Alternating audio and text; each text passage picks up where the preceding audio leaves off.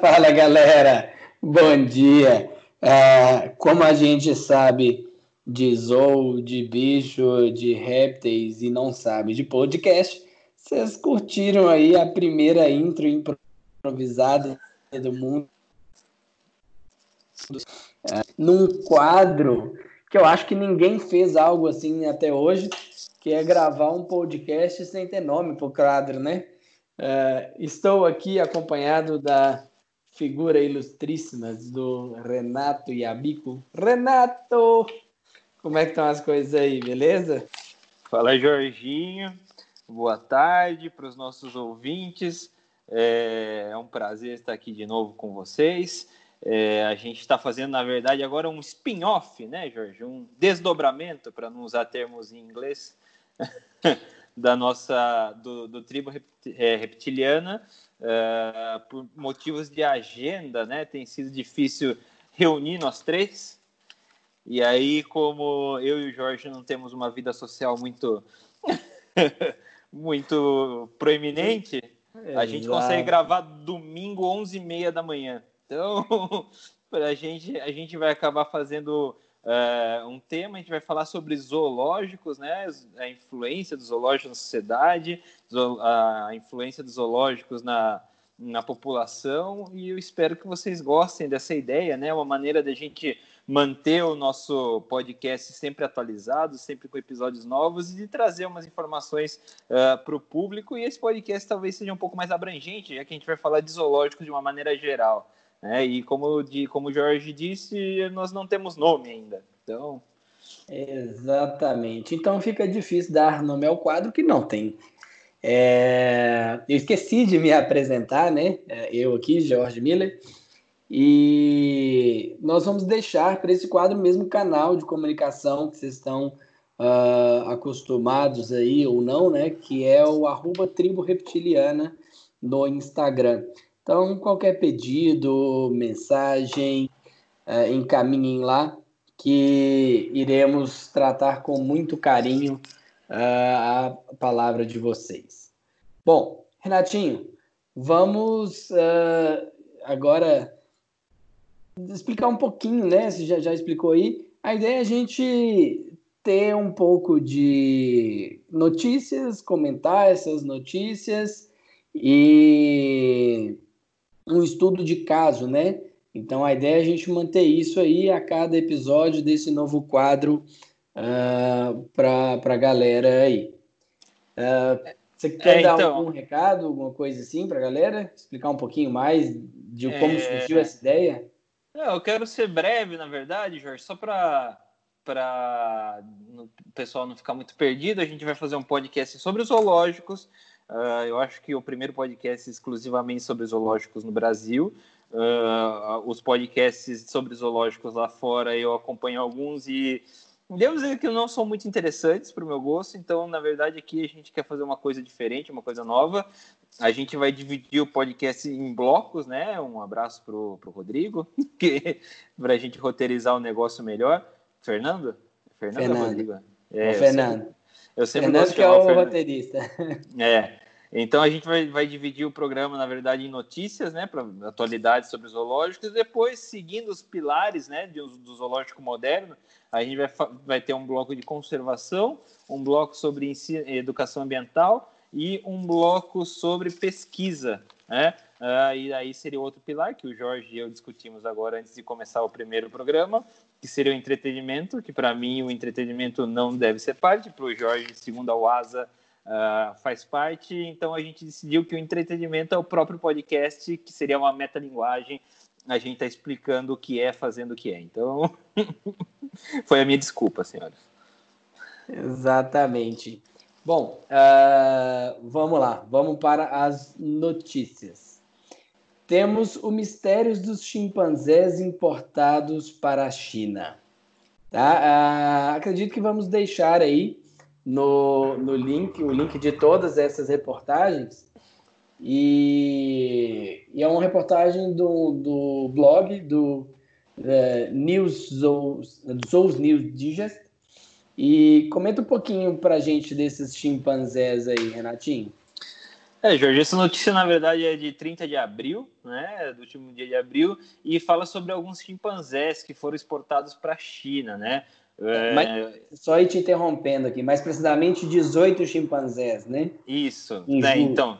Julho de 2019. De, em julho de 2019, 18 chimpanzés foram exportados para a China. Eles tinham toda a documentação, ah, uh, quem fez essa. Eles saíram do Harb Sports Nation Zoo Park, no, na África. É, aparentemente, o broker que fez essa transação foi a Mystic Monkeys and Feeders Wildlife Park, que é no, em Limpopo, que aliás eu quase fui para Limpopo uma vez. É, para trabalhar, eu procurei fotos do zoológico de Limpopo. A, a, foto principal do zoológico era um rinoceronte com uma cabra montada na cabeça dele. eu falei, eu acho que eu estou melhor no Peru. É, é, concordo. E o destino desses animais foram para o Beijing Green Landscape Zoo, que é o Beijing Wildlife Park, né, que é o, o zoológico de Beijing, basicamente. E esses 18 chimpanzés chegaram na China, mas aparentemente agora só existem 15 né, animais desses 18, e não, e não tem nenhum dado de movimentação desses animais. E lembrando que os, os chimpanzés são protegidos pela.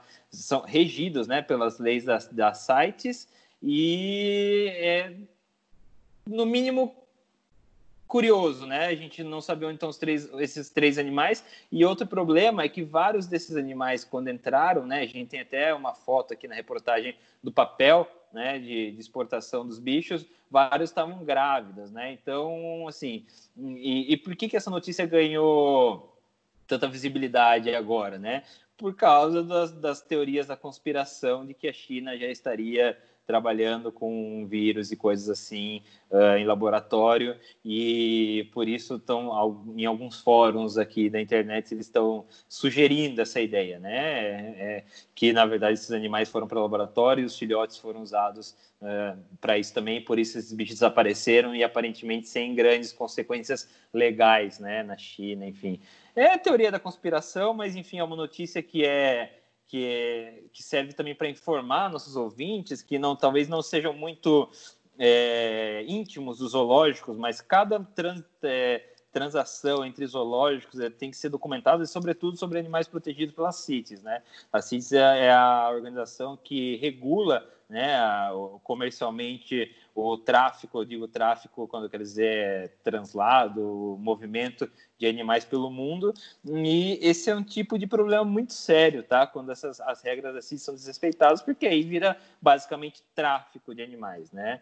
É, e esse caso é, é linkado bastante pelo Taiping 4, né? Que foram gorilas que nos papéis diziam que os bichos eram nascidos uh, num zoológico na Nigéria e esses bichos acabaram indo para outros zoológicos e na verdade depois testes de DNA provaram que esses bichos eram coletados, eram bichos é, que foram caçados em vida livre. Ah, e aí tem várias pessoas do mundo zoológico criticando, do mundo dos grandes primatas, na verdade, criticando essa informação que esses chimpanzés não estão ganhando informação, não porque é, da conspiração chinesa, mas porque são chimpanzés, né? Não são tão atrativos que não são tão midiáticos quanto os gorilas, né? Então aí são várias discussões sobre esse tema que é interessante e para também trazer a importância, né, da, da, das regulamentações internacionais de trânsito de animais para o pessoal que está escutando a gente. Exatamente. Uh, o Renato comentou aí, né, do tráfego dos animais, né, desse trânsito. Cites the Convention on International Trade and Endangered Species of Wildlife, Fauna and Flora. Então, é a convenção que vai organizar esse comércio, esse uh, trânsito de animais aí, né? E é interessante a gente pensar que os chimpanzés são apêndice 1 da, da CITES e o apêndice 1 são as espécies mais protegidas, né? São as espécies de maior interesse. Então, tem a, a regra para se uh, transportar e transitar esses animais são regras mais rígidas. Beleza? E aí, Renatinho, uh, podemos passar para a próxima news? Podemos, Jorge. Então, uh, o Zoo da Alemanha vai sacrificar animais. Rapidinho, antes de fazer isso, pessoal, uh, se vocês quiserem vocês podem entrar no, no site da Sites, que é cites.org, e lá tem vários documentos, tem os países signatários, e o Brasil é um dos, um dos países que uh, é signatário da Sites, então ele né, obedece a essas regras de importação e exportação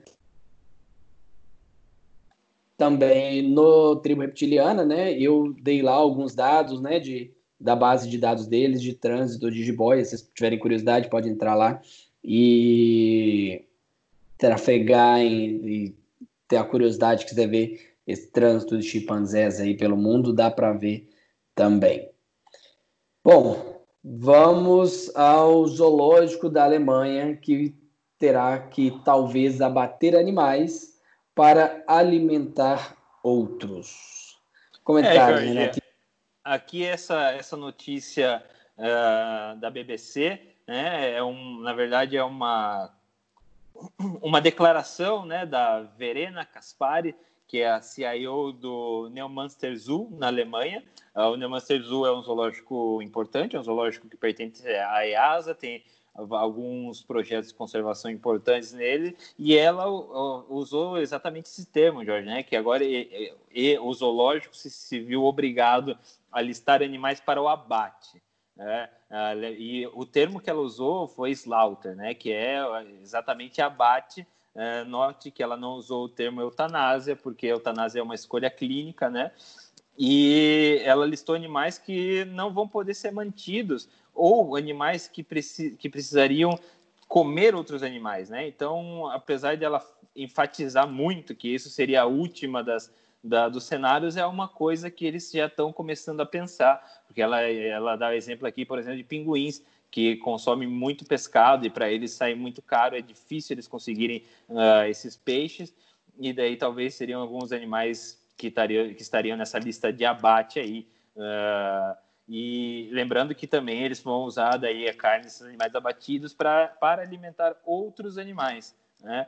E aí teve algo, várias repercussões, né? Inclu, incluindo o Georg Junhold, que é o presidente da Associação Alemã de Zoológicos, ele declarou que os prejuízos na Alemanha estão sendo de 500 mil euros semanais para o zoológico. Então, para quem nunca viu 500 mil euros, imagina perder 500 mil euros numa semana. Então, as consequências vão, vão começar a, a, a, ficar bem mais evidentes agora, né? É, vários zoológicos já estão com várias medidas uh, em relação à, à, crise, né? Mas, por exemplo, o zoológico da Áustria, né? O Viena Azul, que a gente vai falar no nosso estudo de caso hoje, e vários zoológicos da Alemanha dispensaram basicamente 70% do pessoal, mantendo somente pessoal uh, essencial e para manter as políticas de distanciamento, né?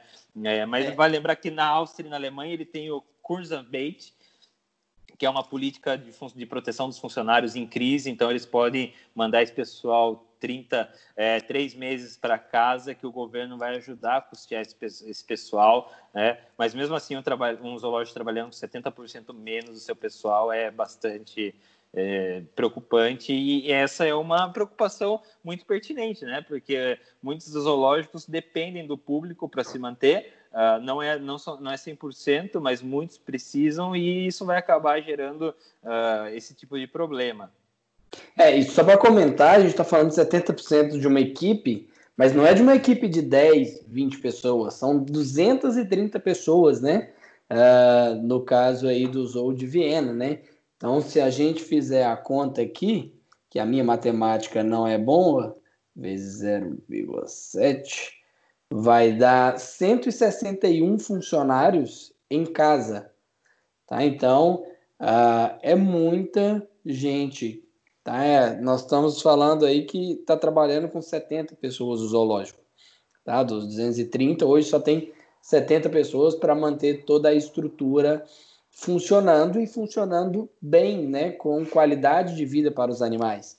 Não é reduzir a, a qualquer custo a essa questão, né, essa mão de obra.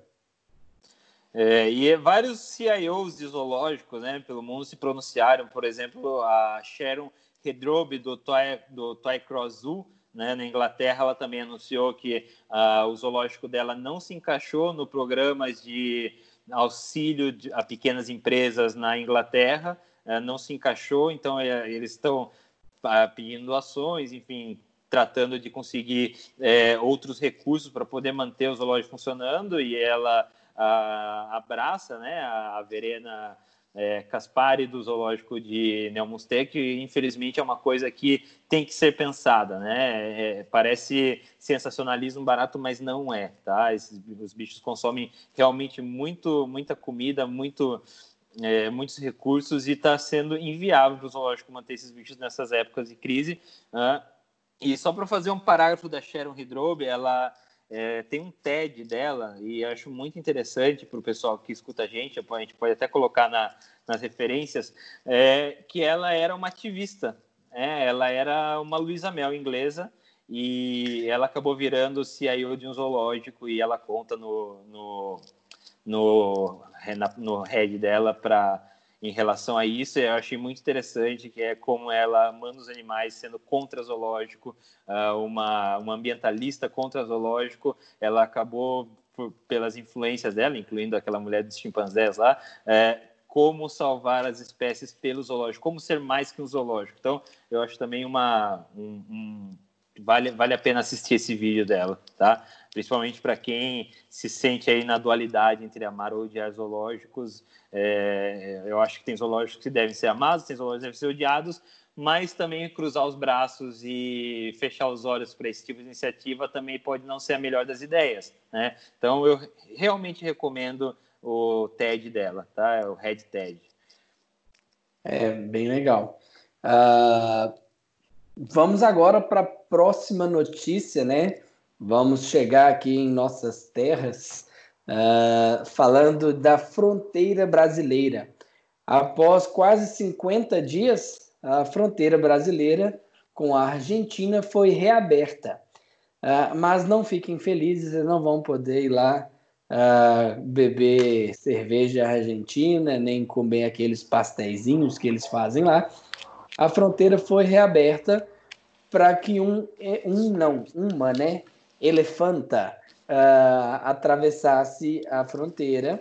Ela está saindo uh, do, da Argentina, do Zoológico de Buenos Aires, e vindo para o Santuário de Elefantes na Chapada dos Guimarães, uh, no Mato Grosso.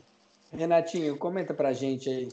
É, a Mara, né, que é o nome da elefanta que está vindo aqui para o Santuário de Elefantes no Mato Grosso, ela nasceu na Índia, ela foi comprada por uma empresa alemã e depois ela acabou no Uruguai, né, na apresentação do Circo África, e na Argentina, devido à crise financeira, o circo não podia mais manter esses bichos e acabaram sendo uh, fiscalmente confiscados e tendo, acabando indo lá para o para o Zoológico de Buenos Aires, que é o Palermo Zoo. É, é, é, bem interessante isso, né, gente? É, e tudo isso talvez uma consequência também do coronavírus, apesar de a gente estar tá enviesando tudo que a gente está falando aqui, eu acho impossível a gente não, não conectar os fatos. Gente, um elefante, ele consome muita coisa, ele consome muito recurso para o zoológico. Né? Então, essa atitude de mandar elefantes para santuários é, não é nada surpreendente, até é uma escolha bem madura, né? É, várias pessoas, inclusive o Ron Kagan, que é um dos CIOs mais famosos do zoológico, a primeira coisa que ele fez quando ele assumiu o Detroit Zoo foi mandar os elefantes ir embora, porque é, é cada dia mais difícil você justificar por que um zoológico tem que ter um ou dois ou três elefantes. Né? É, eu, eu acredito que as pessoas hoje em dia não vão mais para o zoológico para ver um elefante, né? É, todo mundo já viu, ele foi na TV. E, enfim, né, e o, os, os, elefantes entram por que a UASA chama de animais emocionalmente sensíveis ao público, né? Que seriam os elefantes, rinocerontes, uh, baleias, golfinhos, enfim, que são animais que realmente têm restrições muito altas para serem mantidos em zoológico, né? Para fazerem parte de planos de conservação de verdade. Uh, quem já foi num zoológico que mantém plano de conservação de elefantes sabe que o negócio é é, assim, muito grande, muito caro, muito difícil. Né? Então, o zoológico, o zoológico de Palermo também não, que é o zoológico de Buenos Aires, não passa pelo melhor de seus tempos. Está melhorando, né? Agora ele passou por um problema, ele, ele era do governo, depois privatizou, agora voltou para o governo e agora vai ter que privatizar de novo. Está uma disputa legal sobre o zoológico lá, mas também vale aqui esse essa notícia para a gente comentar do presidente Alberto Fernandes, né, presidente da Argentina, que foi o presidente, é um dos presidentes que mais uh, teve sua popularidade aumentada devido às suas atitudes de combate ao coronavírus, né? O, o, Alberto Fernandes ele reverteu o cenário que era muito ruim para a Argentina. Ele fez um lockdown, né? Lá ele trancou todo mundo em casa, colocou multa, colocou sérias restrições às pessoas de trabalhos essenciais para trabalhar, né? E é, o, é um país da América do Sul que que está respondendo muito bem à crise do coronavírus. Aliás, ele fez uma apresentação semana passada e, e ele falou, né? Olha, ele pegou uma, uma uma, um, um, slide de, dos números da América do Sul e falou: olha, nós estamos muito melhor que os nossos vizinhos. E apontou para o Brasil, né, que a gente está muito mal. É, aliás, em contraste com Alberto Fernandes, que foi o presidente, um dos presidentes do mundo que mais se beneficiaram popularmente da crise, o nosso presidente é um dos dois presidentes que, que mais perderam popularidade, né? É o Bolsonaro e o primeiro-ministro do Japão, né? Que ele teve aquele caso que ele mascarou por causa das Olimpíadas, tal, então perdeu um pouco de fé no presidente japonês, no primeiro-ministro japonês, então por isso a, a, caída de popularidade dos dois, né? Então o Alberto Fernandes é um cara que tá indo muito bem nessa abertura de fronteira aí, incluindo era um nome que eu queria, mas é muito plágio, né? Fronteiras Invisíveis da Conservação seria o exemplo perfeito que do nome que eu queria para o nosso podcast, mas eu acho que não vai ser possível. É, concordo que é muito plágio. E eu vou soltar um comentário aqui, né? Ah, talvez serei crucificado por isso, mas por que temos né, um santuário para elefantes no Brasil? Por que manter isso? Uh, até onde vai né, o, o interesse em fazer isso? E não, não sei, né? Não, sobre o santuário, não sei se é um bom santuário, se não é, é mas trazer espécies exóticas para uma região como a Chapada dos Guimarães sempre me gera um alerta muito grande, me gera uma preocupação com a fauna local. Então, talvez a minha visão biólogo de pensar em ecologia, pensar nas populações de uma maneira geral, me faça questionar esse tipo de atitude que nós estamos tomando, de trazer um elefante que nem estava no Brasil uh, para um santuário, interferindo em toda uma política, toda uma logística, todo um recurso né, destinado para isso, um recurso público também, porque uh, um exemplo, a Polícia Federal está fazendo a escolta da elefanta, né?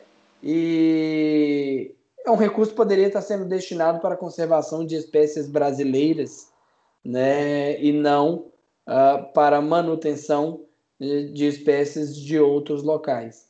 Isso pensando bem na visão uh, acadêmica que eu tive sobre conservação, biologia, essas coisas. Não que esse pensamento reflita o meu pensamento pessoal, só levantando a discussão aqui. É, Jorge, eu acho essa discussão muito pertinente, causou muita discussão. Inclusive, eu sou amigo de, de um dos caras que, que participou da, da, da validação desse projeto, né, do Gerson. Uh, e realmente o projeto foi muito bem feito, Jorge, tá? Era uma área de cultivo antes e tal, então era uma área perdida. Uh, só que tem, lógico, tem esse impacto ambiental que está falando. Uh, eu, eu assisti uma palestra, né? É, ah, e você falou de recursos, né? É, é uma ONG, né? Eles vivem de doação, teoricamente, é, porque a agência do cara é na Itaim Bibi, zona, uma das zonas mais ricas de São Paulo. Então, a pessoa responsável por esse é, santuário não deve ser uma pessoa, enfim, é, pode ser uma pessoa mais abastada, enfim. Mas é, eu acho se eu fosse diretor de um zoológico no Brasil, Jorge, eu ia amar que tivesse um lugar que eu pudesse mandar meus elefantes sem ser crucificado. Concordo com você. Concordo. É, é um marketing tanto é, destinar um elefante para um santuário. É. E né? assim. Porque que... o, a outra situação entraria na questão de abater os animais. Né? E aí, entre abater o animal e mandar para um santuário, pensando no indivíduo, é muito melhor que ele passe o resto da sua vida uh, num santuário. Então, e assim, é, é o que eu sempre falo, cara, manter um elefante em zoológico no Brasil não é nem um tiro no pé, é um tiro na boca, velho. Cara, o elefante gasta muito, o zoológico brasileiro já não tem recurso, né? E assim, o valor de conservação, de educação, de conservação, valor zero, né? De educação ambiental, valor menos 20, porque você passa uma imagem totalmente errada, né? É, e o elefante consome muito, Jorge. Não adianta nada você falar que você faz conservação se você tem que comprar coisas de plantação para alimentar os seus elefantes, né? Então, para um zoológico, falando da instituição zoológica pelos pilares, é não tem, não tem justificativa para manter um, um, elefante, né, num zoológico. É, tentando falar em conservação, em, em manejo consciente, né, de fauna e flora, uh, realmente é complicado essa questão aí. Então, uh, encerramos o bloco de notícias, vamos para o nosso bloco de conservação. Uh, Futuramente então... a gente pode pôr uma música aqui nessa é. mudança de bloco. Bananana, acabou o bloco de notícias. tá? Uh, bloco de conservação. É, a gente é tão amador que já faz os efeitos na hora mesmo para não ter que editar depois. É, especialistas desconectam um pangolim com o coronavírus e analisam as implicações para a conservação desses animais. Ah, o pangolim ele foi aí, né, ah, tido durante, sei lá, um mês, é tudo tão rápido na questão do coronavírus, mas por um mês o pangolim foi visto como o principal ah, intermediário, né, no salto entre coronavírus e, e seres humanos, por, por, todas as questões de ser um mamífero mais traficado ao redor do mundo, uh, esse interesse comercial nas escamas, em toda a questão de cultura uh, do uso desse animal, mas uh, estudos recentes dizem que não dá para provar que ele é o, o transmissor intermediário aí. É, Jorge, assim, e a preocupação, na verdade, de alguns, de, de alguns profissionais que trabalham uh, com, com conservação é que associar a imagem do pangolim ou do morcego ou qualquer outro bicho, mas aqui a quem está falando do pangolim, com o coronavírus é muito complicado porque você pode acabar gerando um, uma imagem negativa e aumentando a caça, matança, enfim, é, desses animais, por associar diretamente com a doença. Né? Então, é muito difícil. O, o, o, responsável do Brooklyn Zoo, né, o Bill Ziegler, que eu pesquisei não tem relação com o Thomas Ziegler, uh, que eu, inclusive o Brooksfield Zoo, ele tem várias comemorações do Pangolin Day, né, é um zoo que está é, arrojada aí na conservação dos pangolins, né? Ele fala da, da, da, preocupação disso, né? De, na, na China, no Vietnã, nesses países, já é muito comum a perseguição desses animais por temas uh, místicos e, e, de, e, culturais, né? Por exemplo, no Vietnã, eu sei que uh, eles são muito caçados, né? Para as festas de Ano Novo, Natal e Ano Novo. É, inclusive, eu tenho um amigo que trabalha lá num centro de resgate de pangolins e ele fala que todo final de ano ele tem um número absurdo de pangolins lá resgatados, apreendidos, que é uma parte muito pequena dos animais que realmente acabam indo para o seu destino final. Então, já, já existe essa pressão humana muito forte sobre esses animais e agora, associando esses bichos com o coronavírus, talvez aumente, né? Então, talvez as pessoas passem a perseguir mais esses animais e provocando um impacto muito grande na conservação desses bichos, um impacto negativo muito grande. Sim, é, eu acho muito importante, né, a gente pensar nisso. É, da mesma questão que teve lá os problemas com o morcego, o pessoal indo uh, matar morcego porque o morcego era o provável transmissor, né, para o ser humano. Uh, teve essas questões aí de ataques a pangolins. Pangolim, para quem não conhece, já tem que digitar agora no Google enquanto escuta a gente, para ver uma foto que é um bicho muito, muito, muito louco. É um mamífero de escamas, né? É, é uma coisa sensacional. Bom, ainda no bloco de conservação, uh, vamos para os felinos com coronavírus, Renatinho. Uh, a gente tem no Bronx Zoo, né? Uh, sete grandes gatos, né?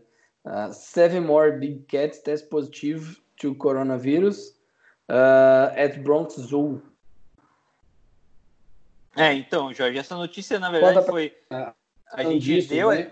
Na conservação.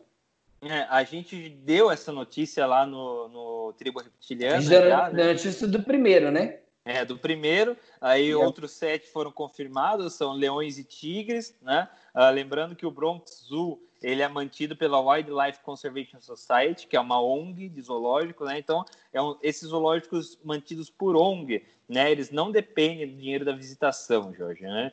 Então, são zoológicos que estão sendo menos afetados pela crise, mas também estão sendo afetados, né? Uh, a gente já sabe de um gato doméstico positivo na Bélgica para coronavírus.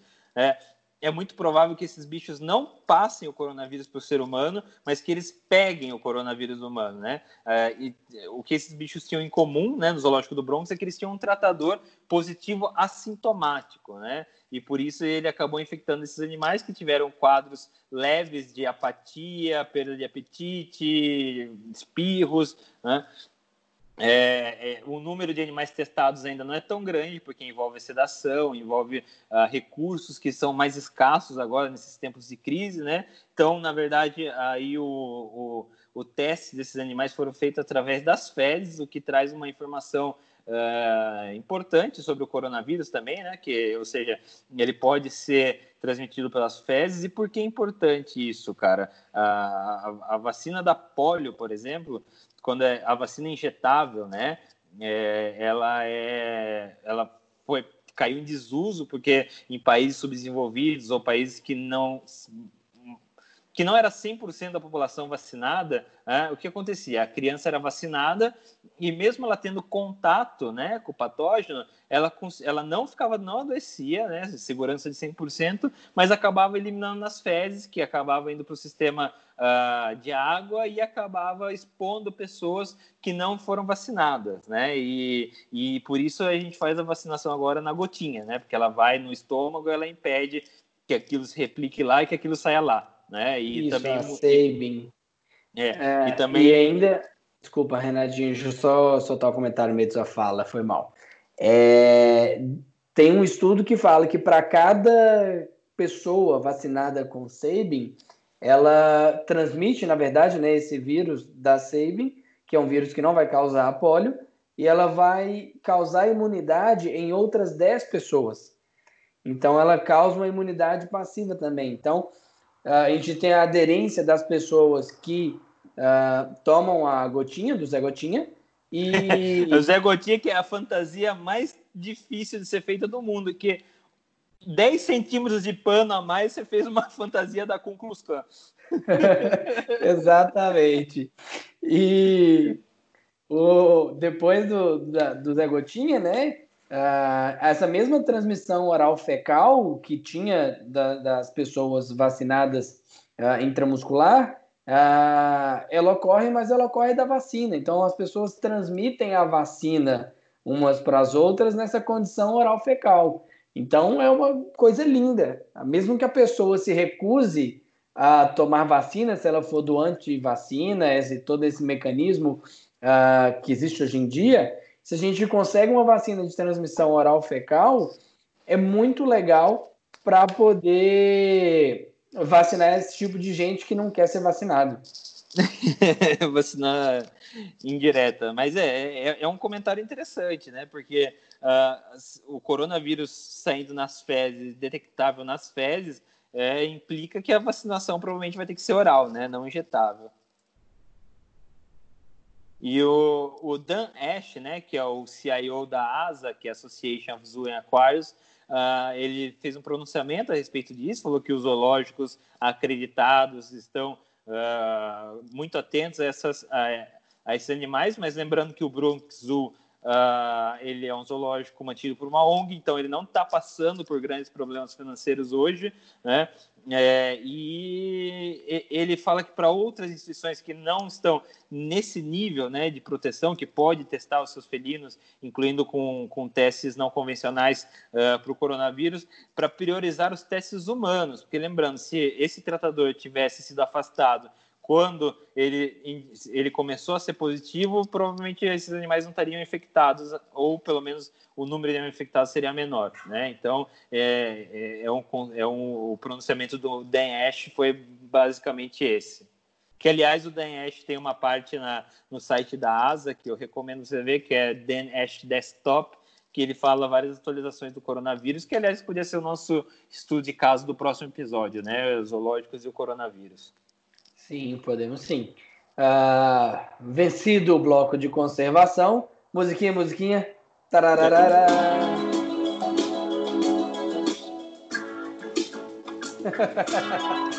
Vamos falar de educação ambiental.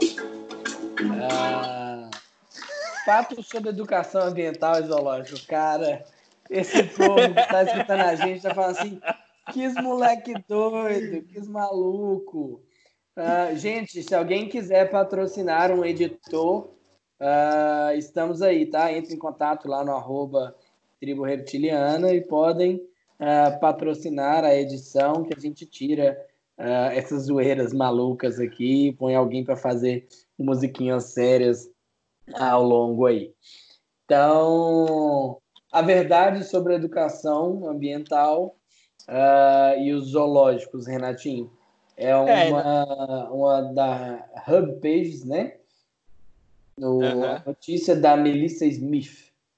É, na verdade, assim, não é uma notícia nova, mas é uma coisa que eu e o Jorge sempre falamos, principalmente o Jorge, que é mestrado, tem um mestrado né, nesse tema, né, é contestando a educação ambiental. E eu acho muito importante a gente falar nesse spin-off do Tribo Reptiliana bastante sobre educação ambiental, porque na minha visão, e o Jorge compartilha essa visão comigo, ou eu compartilho com o Jorge, porque ele é o mestre no assunto, é que a, a educação ambiental não é o que as pessoas comumente chamam de educação ambiental, né? É, então aqui eu vou levantar, na verdade, cinco pontos dessa pesquisa, né, que colocam em xeque o, o modelo de educação ambiental atualmente é, adotado ou que se acredita que é educação ambiental, né?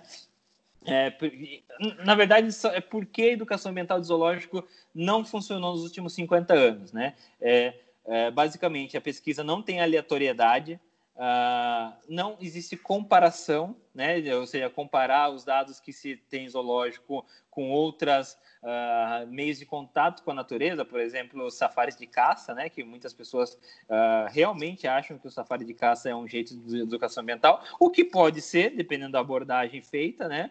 Uh, o viés de resposta, né, que na verdade quem é perguntado sobre zoológicos dentro de um zoológico talvez responda uh, o que acha que precisa responder, né? é, não, querendo ser politicamente errado, a pessoa acaba moldando a resposta, mas não necessariamente foi o que aconteceu, foi a, a experiência que a pessoa teve, né? Uh, outra é a limitação na discussão sobre quem não responde, né? Ou seja, é, não, não é 100% das pessoas que visitam o zoológico que respondem as perguntas sobre educação ambiental. Talvez as pessoas que respondam são pessoas que querem responder e por isso enviesa mais a, a discussão, né? Uh, e basicamente aqui a gente listou alguns temas que uh, para quem é da área acadêmica está acostumado, né, com esse esse tipo de, de, de contestação, né, com esse tipo de, de vieses nas pesquisas, mas é realmente uma coisa que a gente tem que olhar quando a gente fala de educação ambiental. Não sei o que você acha disso, Jorge.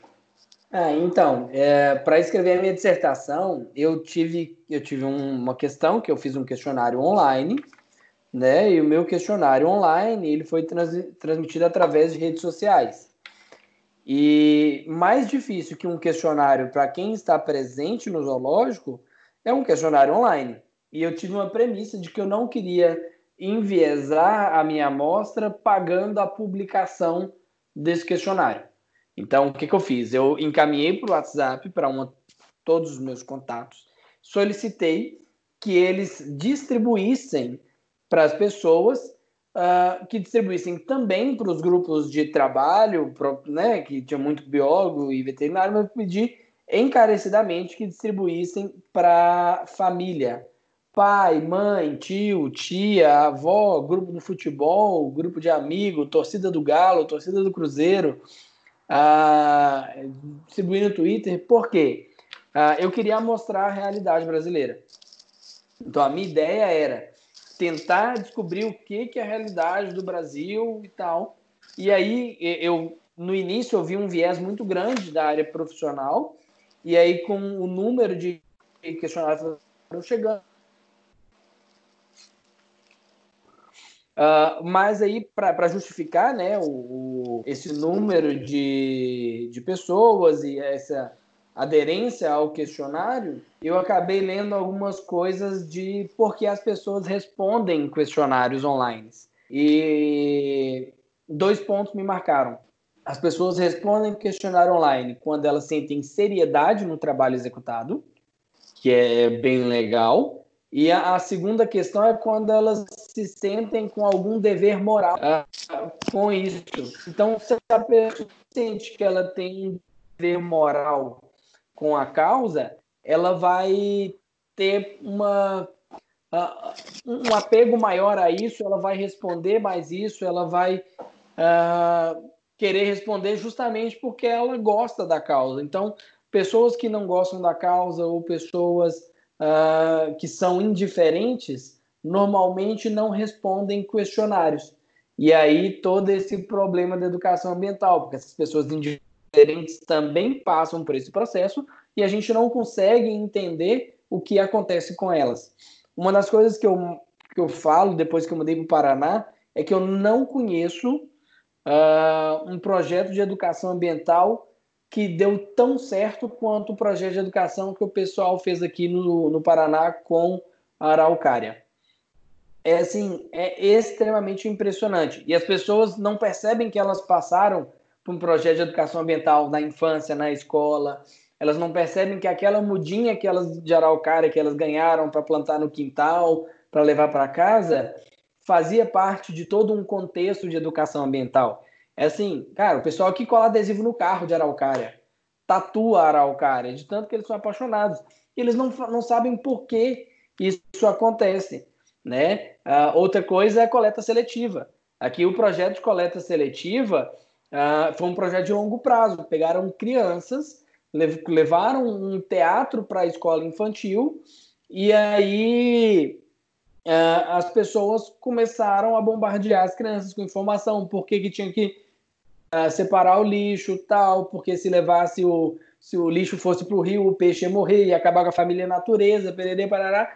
E aí um trabalho de educação ambiental que ocorreu muito bem, diferente do que é moda hoje de educação ambiental, de eu saio com meu bicho na rua, eu estou fazendo educação ambiental. Se a pessoa está vendo um bicho educação ambiental, esse trabalho de educação ambiental que a gente esqueceu. A gente não, não, não trabalha coleta seletiva na região norte e nordeste. Passou o sudeste, não tem mais uh, projeto de educação ambiental com coleta seletiva. Se eu não estou fazendo o básico, que é o mínimo ali, não adianta eu querer fazer o trabalho de ponta, o supra-sumo, o trabalho que exige muita coisa, uh, muito estudo, porque eu não realizo nem o básico. Então, uh, isso que a gente faz já, eu, a gente não, né? Isso que, que a gente fala, sociedade brasileira faz. Ah, eu fui num zoológico, vi um bicho e tinha uma placa do bicho, é educação ambiental? Não. A educação ambiental é mais do que ler uma placa, é mais do que ver um bicho, é mais do que tocar um bicho. Educação ambiental ela passa pelo processo de você se conscientizar de um problema, se conscientizar da sua capacidade de resolver o problema, da capacidade do governo resolver esse problema e, além de conscientizar, partir para uma ação. Se a gente só é conscientizado e a gente não age para mudar a situação, uh, o processo de educação ambiental não deu certo. E eu acho que é muito aí que para. Os projetos de educação ambiental focam na conscientização, mas não focam na fixação desse conteúdo e não focam uh, na resolução do problema. É, então, Jorge, é, é, palavras fortes, né? é, mas é, eu concordo 100% com você.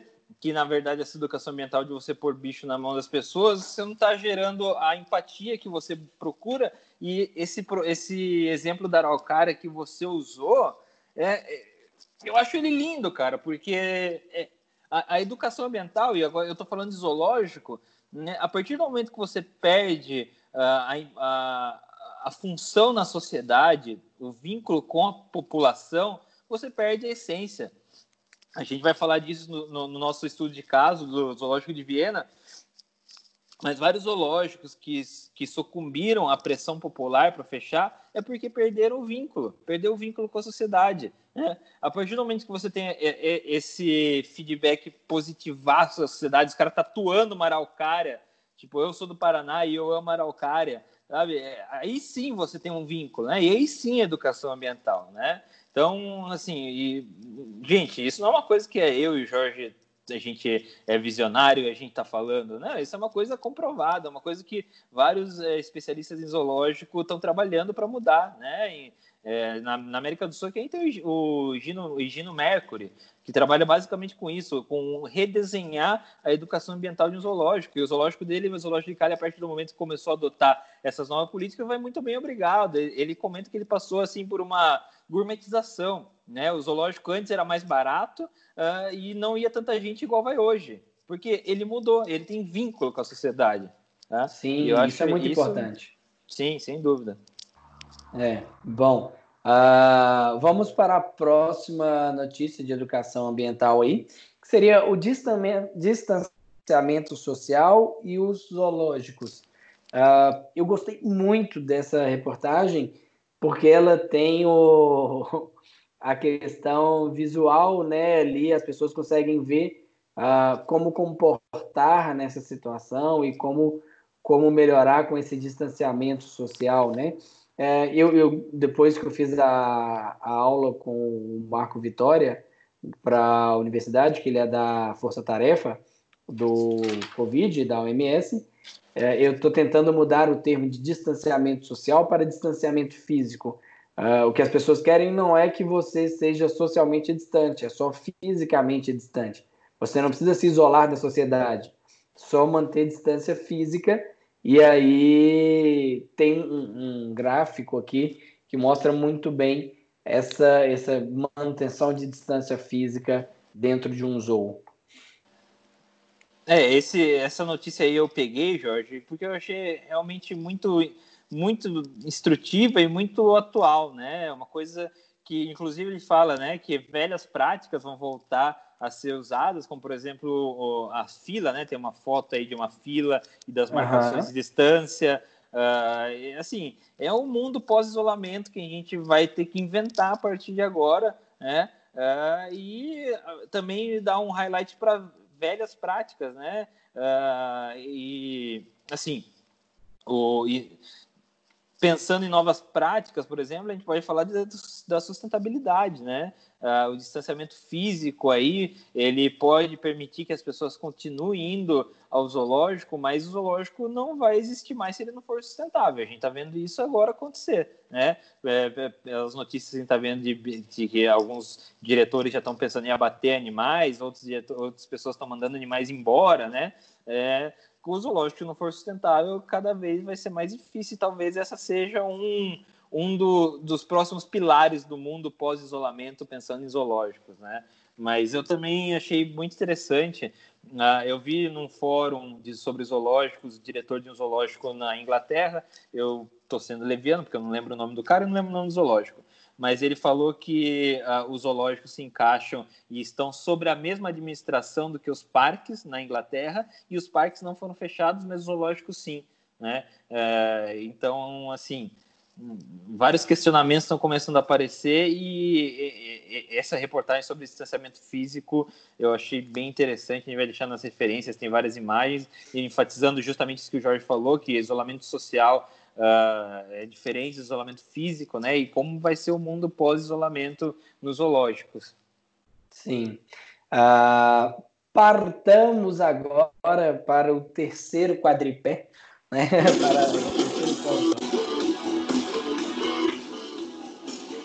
Falemos de pesquisas. pandas devolvidos ao Canadá uh, a testes de. Que coisa é essa que você escreveu, Renatinho? Coronavírus. Ah, é um P coronavírus. Você estava dormindo quando você escreveu isso? Não, Jorge, eu estava focado na informação. Ah, tá. Então vamos lá. Então, é... do Canadá para testes de coronavírus. Comenta aí para nós, por favor. Então, essa entrou em pesquisa, né, e mostra uma, uma problemática e falando também de sustentabilidade. Então, achei que ia encaixar bem no tema. Uh, o Calgary Zoo, no Canadá, ele mandou embora os ursos deles de volta para a China, os ursos panda, né? Uh, você... Bom, Jorge, então aqui a parte dos pandas, né, da pesquisa, na verdade, uh, pegou um highlight aqui no Calgary Zoo, do Canadá, né? Eles anunciaram que eles vão devolver os pandas dele de volta para a China, devido à dificuldade de exportar eh, o bambu né? O Calgary Zoo eles têm um, um, convênio com a China, eles têm um casal de panda e eles tinham um convênio de 10 anos, né? Para quem não sabe, os pandas eles são ah, por contrato de empréstimo, de manutenção, enfim, eles vão para os zoológicos e nenhum zoológico é dono de um panda, né? Todos os pandas pertencem ah, à China, né? E devido respeitando as proporções, as vicunhas também pertencem ao governo peruano. Tá? É... Eu, eu ouvi uma vez que era cerca de um milhão de dólares dando direito de expor um panda. É, você tem que pagar, na verdade, um, um, uma quantidade mais ou menos isso mesmo para você ter panda no seu zoológico para o governo chinês, né? Ah, e aí, bom, reza a lenda no mundo zoológico que o panda ele se paga no primeiro ano, né? Ele já, o tanto de visita que ele atrai, ele já paga é, vários anos de, de convênio com a China.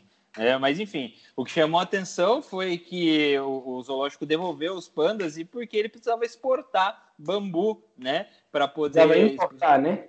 Desculpa, importar bambu para poder manter esses pandas, né? Então é por isso que eles mandaram de volta para a China.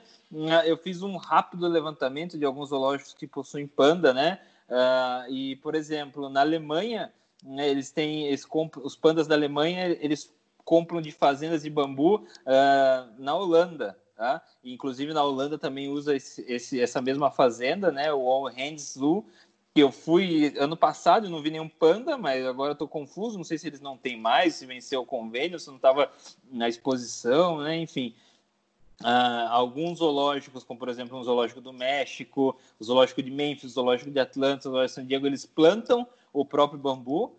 Do zoológico de Londres, eles têm que trazer o bambu de trem de Cornwall, que é na costa, né? Ali Uh, imagino que o clima seja mais favorável para a produção de bambu, uh, e esses outros lugares eu acredito que seja inviável produzir bambu, por isso eles acabam tendo, que comprar ou comprar de outros lugares, né? Uh, inclusive o Paradise, né, que é os, os zoológicos mais uau da atualidade, né? O, é o zoológico tem as ararinhas azuis e tal, eh, eles têm que importar da França, né? uh, o bambu do, dos, seus, dos seus pandas, né, que se alimentam basicamente de bambu. Né, e isso, assim, pode ter um viés político aí nisso que a gente está falando, é, lembrando que os pandas, né, eles são, a gente já falou bastante disso, é, é, sobre a influência dos pandas na política, né? Os pandas é, eles são dados como presentes diplomáticos, né? Isso começou lá nos anos 600, quando uma, uma imperatriz chinesa deu um panda para o imperador japonês em, uh, como sinal de abrindo as portas, né, para as negociações e clima de paz entre os dois países e o, o, onde o, o, termo ficou famoso mesmo, né, a panda diplomacy, foi quando uh, a China presenteou Nixon, o presidente Nixon dos Estados Unidos, com um casal de pandas, uh, que inclusive o presidente Nixon pessoalmente admirava muitos pandas, no, nos arquivos pessoais dele foram encontradas gravações dos pandas, né, é, como um sinal de abertura de mercado da China com os Estados Unidos, né? Uh, lembrando que a China é um todo mundo quer fazer negócio com a China, né? Uma boa parte da população mundial está lá e é um mercado muito interessante do ponto de vista capitalismo. A China que tem um, uma política diferente de tudo, né? Eles são na talvez não na essência, mas eles são capitalistas, né?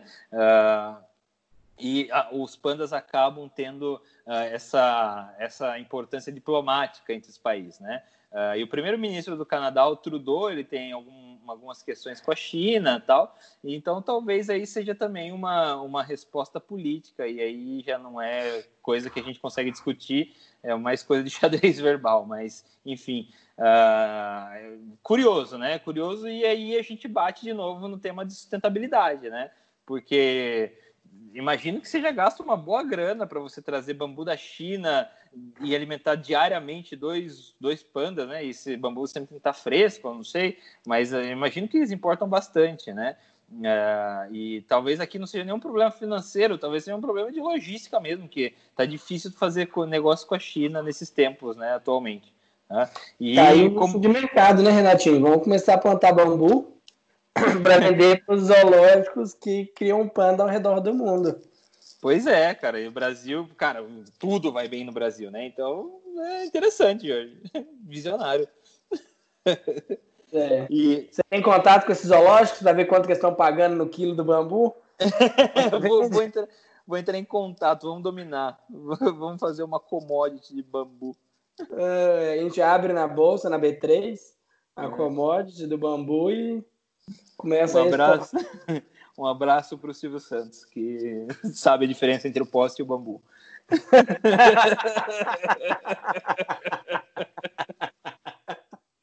é, é infame, hein? e um desdobramento dessa notícia e da notícia do zoológico do Bronx, né, dos, dos tigres e leões com coronavírus, ah, o Centro Xingu de Pesquisa, né, que eles têm 208 pandas, né, eles testaram os, 18, os 208 animais né, uh, preocupados, na China mesmo, preocupados com todo uh, o que poderia causar né, na população de pandas, que ele tem uma reserva muito importante de pandas ali, né, e todos os pandas atestaram como saudáveis, né, segundo o Zhang Ziyi, né, uh, para a central de televisão da China. Estou traduzindo, estou lendo em inglês traduzindo, por isso está horrível. Mas basicamente é isso. Aparentemente, os pandas não foram afetados pelo coronavírus e os zoológicos que mantêm panda e precisam trazer esse, esse, o bambu, que é a base da dieta desses bichos de algum lugar, vão ter sérios problemas em relação a isso, né? Uh, não mais porque nós vamos plantar bambu para exportar bambu. Pode, pode passar para todos os zoológicos com, com panda aí, que uma vez eu fiz um curso na, na não fiz um curso, fiz quando estava tendo um curso de bambu, engenharia com bambu, e a mulher estava falando que tem um bambu que cresce um centímetro por dia, se ele for plantado no Brasil, então acho que com menos de 20 dias aí já dá para começar a vender broto de bambu, né? E uma curiosidade sobre bambu, cara, eu e minhas culturas inúteis, né? A cúpula do Taj Mahal, ela é feita em bambu. Eu não achei inútil, não. Eu achei interessante. É. Bom, Taj Mahal, aliás, que é, é, o, é o laque de criatividade de muitos engenheiros, de zo... muito arquiteto de zoológico, porque é difícil um zoológico grande que não tem uma referência ao Taj Mahal e uns macacos, uns elefantes, assim. É bem falta de criatividade mesmo. Bom, tem musiquinha pro próximo negócio aí? Já preparou? tem, Jorge. Esse aí, quem assistiu De Repente 30 vai pegar referência. Vamos para o nosso estudo de caso. Uh, vamos para o Viena Zoo, zoológico de Viena, na Áustria, que eu truco você falar o nome dele em austríaco. Ah, né, não, de jeito nenhum. Né? Já tem um monte de nome aqui que eu vou precisar falar dos caras que Desculpa, aliás, ouvintes que talvez falem austríaco, ou sei lá, uh, ou qualquer língua que a gente tentar falar, as pronúncias devem estar muito erradas, tá? Corrija a gente, corneta a gente, que a gente vai, a gente se retrata, né? Jorge, eu escolhi o Zoológico de Viena para o nosso primeiro episódio desse spin-off, justamente porque é o primeiro zoológico em, do mundo que ainda se encontra em atividade. Né? Uh, ele foi inaugurado, ele foi, aliás, inaugurado não, ele teve a sua construção finalizada em 31 de julho de 1752, ó, uma efeméride interessante ali para julho. Uh, ele é uma propriedade de 42 acres. O preço de entrada é 22 euros. Uh, o zoológico está dentro da média de preço dos, dos zoológicos europeus. Uh, e ele foi construído pelo Adrian von Stinkhoven. Juro que eu usei o meu melhor para falar esse nome. Tá? Ele foi construído a pedido do uh, imperador romano Francisco I. Uh, é, era uma, ele era o rei da Hungria, Croácia, Boêmia e do, do reino romano germânico. Uh, ele era ele fez esse essa menagerie né ele começou com a menagerie para Maria Teresa sua esposa uh, e o, bom, só é interessante aqui que o Francisco I ele perdeu o Império Romano Germânico na Batalha de Austerlitz e quando ele perdeu para Napoleão, né? E, enfim, é, e foi construído na verdade como um, pavilhão para o café da manhã imperial, né?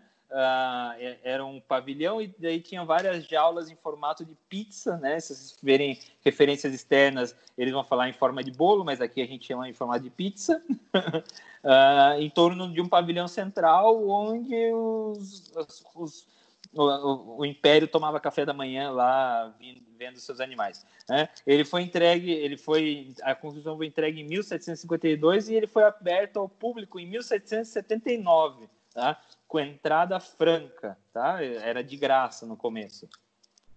E aí o filho, né, o filho mais velho do imperador uh, Francisco I com a Maria Teresa, era o, foi o imperador uh, José II, e ele fez expedições para África e América para atrair animais para o zoológico, né? Então, pessoal, aí é a referência que o Jorge já falou na tribo reptiliana, que ele estudou na tese de mestrado dele, que uh, os zoológicos, ou homenageries, né, como, como, foi aberto, né, não era porque os caras gostavam de animais, porque eles queriam ver um bichinho uh, diferente ali, né? Na verdade, foi para mostrar o poder deles, que eles iam onde eles queriam do mundo, coletavam os animais que eles queriam, né, e traziam para o zoológico deles para poder ver a hora que eles quiserem. Então, na verdade, não era uh, uma adoração, uma coisa assim, era, era uma demonstração de poder né, aqui do, do Império Austro-Germânico. Né, é, e os, as menagerias começaram assim. Eu, eu, acho muito importante a gente contextualizar uh, as, os fatores políticos da época para a gente entender né, como começou o zoológico e qual era o vínculo do zoológico com a sociedade na época. A partir do momento que você abre a coleção do imperador de animais para o público, é o público que ia é, é, contemplar do poder né, do, do, imperador e trazer aqueles animais da África, das Américas, né, que imagino que se hoje é difícil, na época eu imagino que também não era fácil né, você trazer animais de, de outros continentes. Né? Uh, uma marca muito interessante do Zoológico de Viena, que foi em 1828 eles trouxeram as primeiras girafas, né? E isso acabou influenciando a moda de Viena. Então acabou tendo a febre da animal print, né? Que de girafa. Isso acabou influenciando muito em várias referências do mundo da moda aí sobre a estampa de girafa depois que, que as girafas, que a primeira girafa chegou uh, no Zoológico de Viena, tá? Aí, historicamente falando, o zoológico passou pela Primeira uh, Guerra Mundial. No momento da Primeira Guerra Mundial, o zoológico contava com 712 espécies e mais ou menos 3.500 animais tá?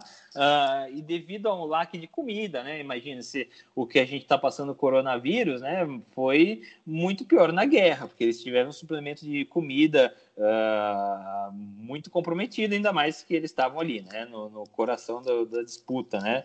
Então esse número de 3.500 baixou para 900 animais, tá? E aí, com a dissolução do Império Austro-Húngaro, e o zoológico acabou caindo sobre responsabilidade da República da Áustria. Tá? Aí veio a Segunda Guerra Mundial, né? o zoológico sofreu um bombardeio em 19 e 21 de fevereiro, destruindo estruturas físicas e animais. E aí restaram só 400 animais, Jorge, desse, desse período aí de Segunda Guerra.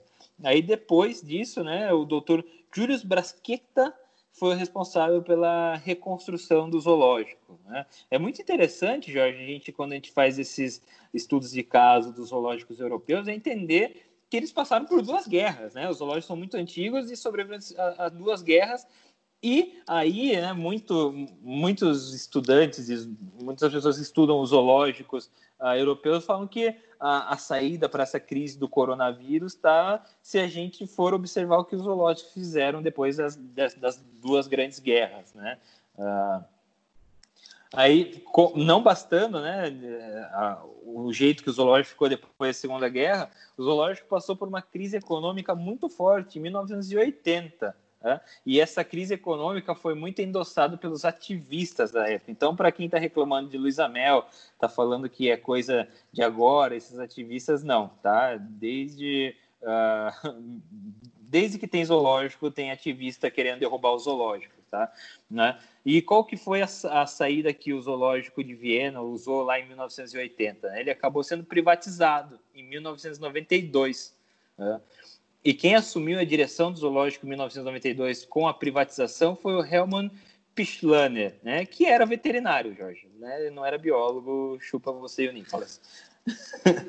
ele era diretor científico do Zoo Alpino de Imburg e aí foi, acabou sendo diretor científico e gerente geral do zoológico de Viena até 2007, né, onde ele, ele se aposentou. Tá?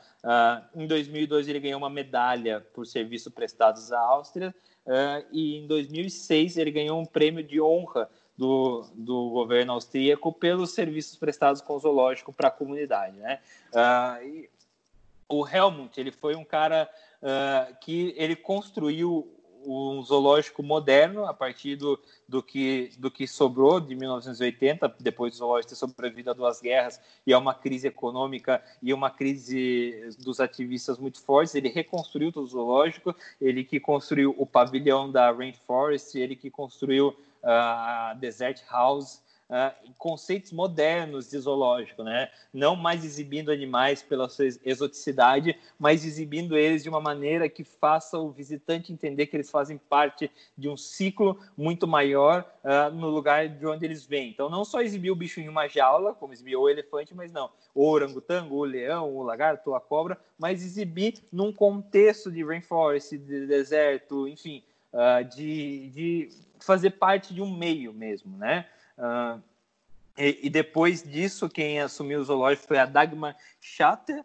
Né? Ela tem um livro chamado Viena Azul Myth and Trust, ou seja, Verdades e Mentiras, Mitos e Verdades do, do Zoológico de Viena, que se alguém souber uma referência a esse livro em inglês, eu ia gostar muito de ver, porque eu sempre procurei esse livro né, e nunca uh, encontrei. A Dagmar Streeter, que ela, ela, atualmente ela é CIO do Zoológico de Viena, né? Ah, e ela teve a função né, de religar o Zou com a sociedade, estabelecer o vínculo de novo com a sociedade. Né? Ou seja, é, o, foi muito, o Helmut foi muito importante para a reconstrução financeira do Zou. É, ele, conseguiu, ele conseguiu construir esses pavilhões novos com doações e com uh, investimentos financeiros, né? Ele foi muito importante na reconstrução, mas ele acabou virando uma vitrine de animais, né? É, e a, a Dagmar ela teve o trabalho de reestabelecer esse vínculo dos animais com a sociedade, porque o, o Helmut ele fazia uh, o que o antigo empreendedor de zoológico fazia, que é trazer animais raros, né? Foi na gestão dele que vieram os pandas, koalas, é, enfim, ele procurava trazer bichos do mundo inteiro que, que provocassem um apelo é, popular mais forte na época, né? E agora esse tipo de apelo, que era trazer animais raros do mundo inteiro, já não faz mais sentido, né? Então, a, o zoológico teve que refazer o seu vínculo, tá? É, e assim, é, alguns projetos importantes da era uh, da Dagmar no zoológico né, são projetos de conservação sérios, por exemplo, o Borneo Splash Frog, uh, que é uma espécie de sapo de Borneo, de, de, de de Borneo, que ela não se comunica através de, de, vocalmente com os outros com as outras rãs, né, como a gente sabe que é mais comum. Uh, é, ele se comunica através de ondas na água que eles fazem com os pés palmados, né, uma espécie muito interessante estava desaparecendo.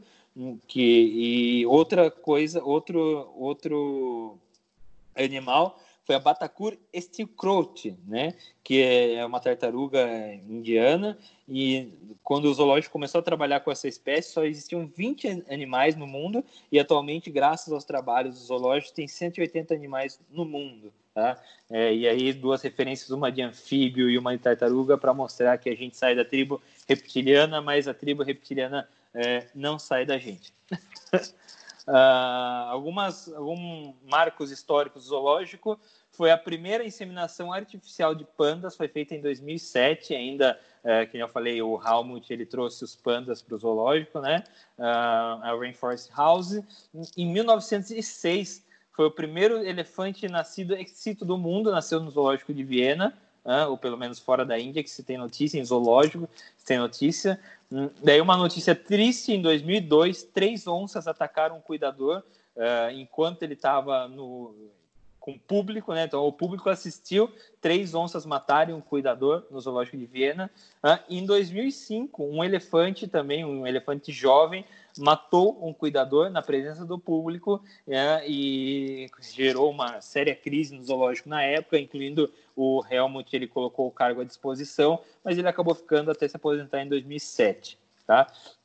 É, o Helmut também ele é responsável por vincular a série Tom Turbo, né, que é uma série infantil austríaca, é, que é gravada nas dependências do zoológico, que acabou trazendo bastante uh, investimento financeiro, bastante dinheiro para o zoológico e sendo um link de educação para as crianças, tá? Uh, e Helmut ele aparece algumas vezes, uh, tipo o Stan Lee aparece nos filmes dele, né? Às vezes aparece o Helmut lá, tá? É, atualmente é um zoológico que aparece estar lidando muito bem com a crise, né? Aliás, tem um texto da Dragma uh, em relação aos zoológicos e crise, ela que tem vários textos, incluindo um livro sobre cachorro, que eu acho bem interessante uh, a leitura. Né?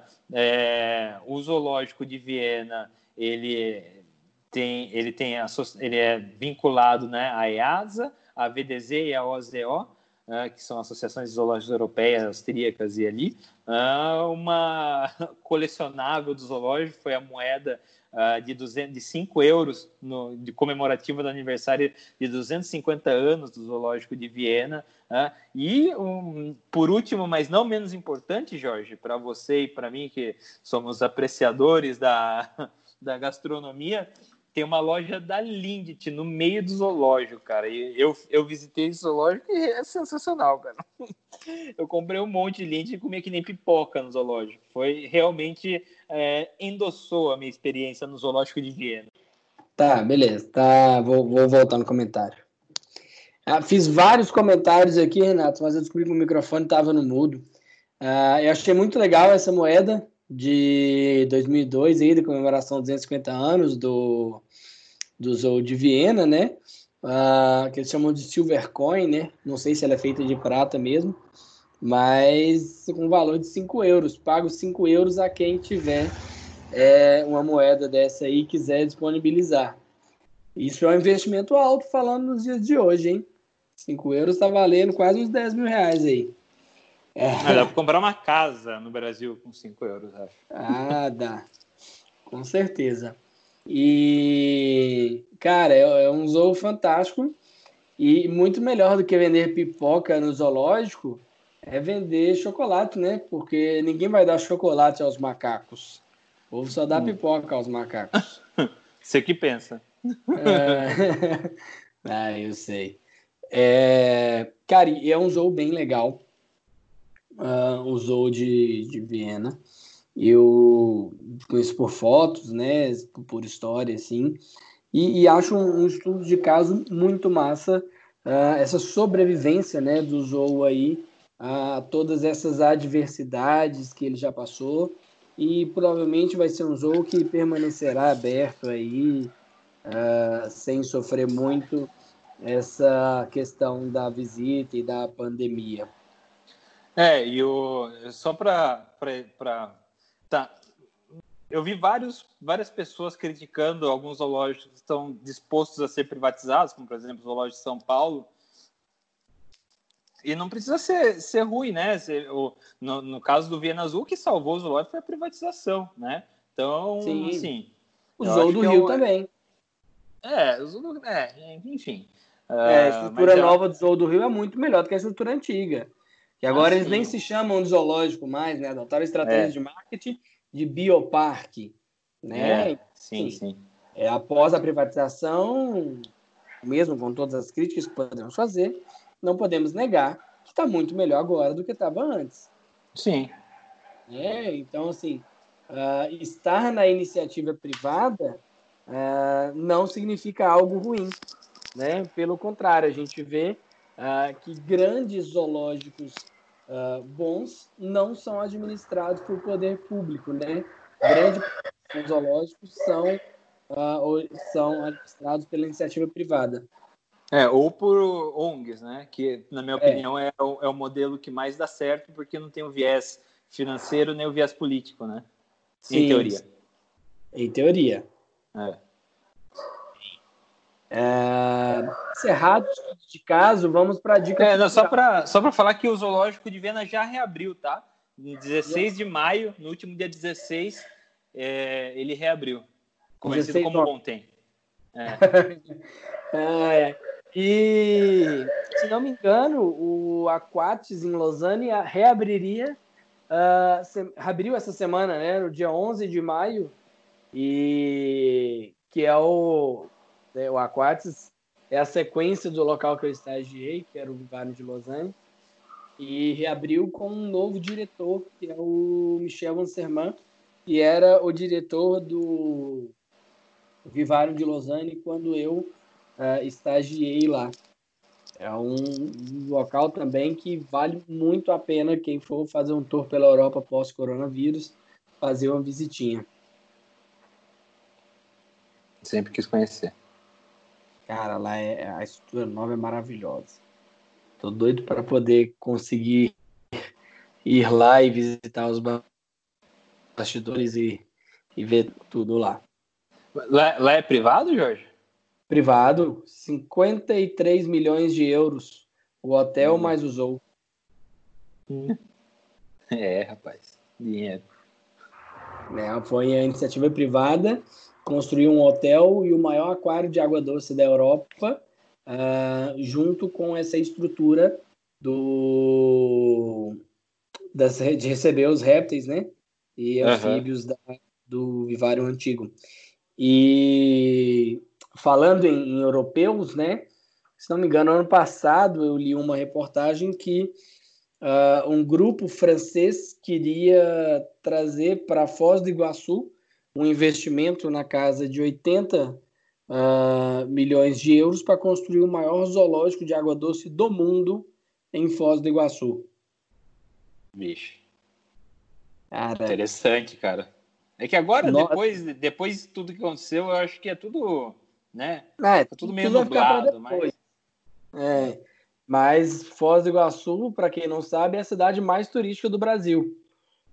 Né? A gente já comentou lá no Tribo Reptiliano que se fosse abrir um zoológico, eu abriria lá, uh, justamente por essa questão do turismo bem importante, bem significativo uh, em Foz do Iguaçu.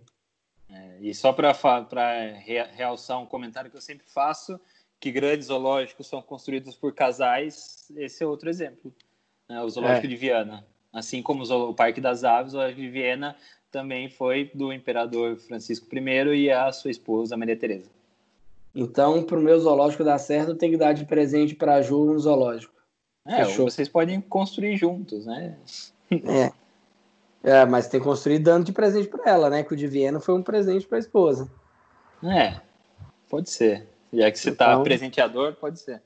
Então, prepara, vamos preparar a Ju e preparar a Larissa para serem proprietários de zoológicos. De zoológico. É, eu e a Larissa, a gente, tá, a gente vive nessa, nessa sombra aí. É, quem sabe um dia temos condições. Quem sabe um dia. É, não fugirá dos nossos radares.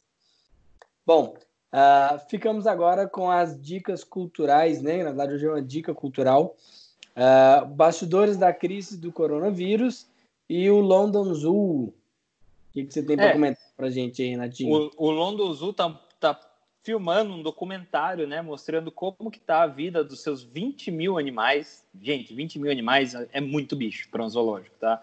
Uh, e eles estão fazendo, filmando, né, como está sendo, como o zoológico está respondendo à pandemia, enfim. Uh, e eles vão começar, eles começaram a gravar e eu acho que tem até um episódio já disponível, né? Fica aí o link para vocês ficarem de olho quando vai sair. É, eles estão querendo é, mais fundos, né, para o seu zoológico de Londres também, que é mantido por uma ONG, pela Sociedade Zoológica de Londres, uh, e nessa história de 192 anos, ele sobreviveu também a duas guerras mundiais uh, e outras pandemias também, né? Uh, então, assim, é, é, eles falam que é um, é um desafio inimaginável, mas eles estão mostrando tudo em câmeras. então, para a gente acompanhar, né, quais são as, o que eles estão fazendo diferente lá, e para quem gosta de zoológico, também um jeito de se manter atualizado. Sim, acho que vale muito a pena. É um zoo muito fodástico. É, o zoológico de Londres acho que é um dos principais zoológicos atualmente, né? Em termos de do que ele faz e da sua influência na sociedade zoológica. Sim. Renatinho, acho que ficamos por aqui neste episódio desta série sem nome que faz parte deste grande projeto que é o Tribo Reptiliana. É, é, aos amantes dos répteis, nós não perdemos o nosso foco. Você gostam uh, ampliar uh, o conhecimento nosso, de vocês e as pessoas que nos ouvem. É, eu acho que eu, eu, eu, sempre tive essa ideia com você também. Aliás, nossa ideia original era falar sobre zoológicos. Uhum. Uh, e, mas deu certo com os répteis e eu espero aí que seja o primeiro de muitos e o próximo já tenha nome, né? Sim, sim. Então, se vocês estão escutando isso sem vinheta e sem nome, saibam que estamos trabalhando para arduamente para que uh, este novo quadro tenha um nome, uma vinheta e que vocês consigam aí uh, acompanhar de forma mais roteirizada, profissional e com tudo que vocês merecem. É, a gente pode também falar que esse, a gente está gravando num episódio, num, num cenário pós-isolamento e pós-soltura do Nicolas, né? Pode ser uma coisa assim também. É, está imaginando que já fizemos a soltura do Nicolas e estamos gravando. Isso. É, é. Bom, queridos, ficamos aqui. Muito obrigado. Espero que gostem. Uh, sugestões, dicas, reclamações, cornetadas e ademais, arroba Tribo Reptiliana, arroba Meudinopet, arroba George Miller e arroba Renato Yabico. Muito obrigado, senhores. Putz, se não fosse a internet, Jorge, dava para publicar direto, cara. Sim.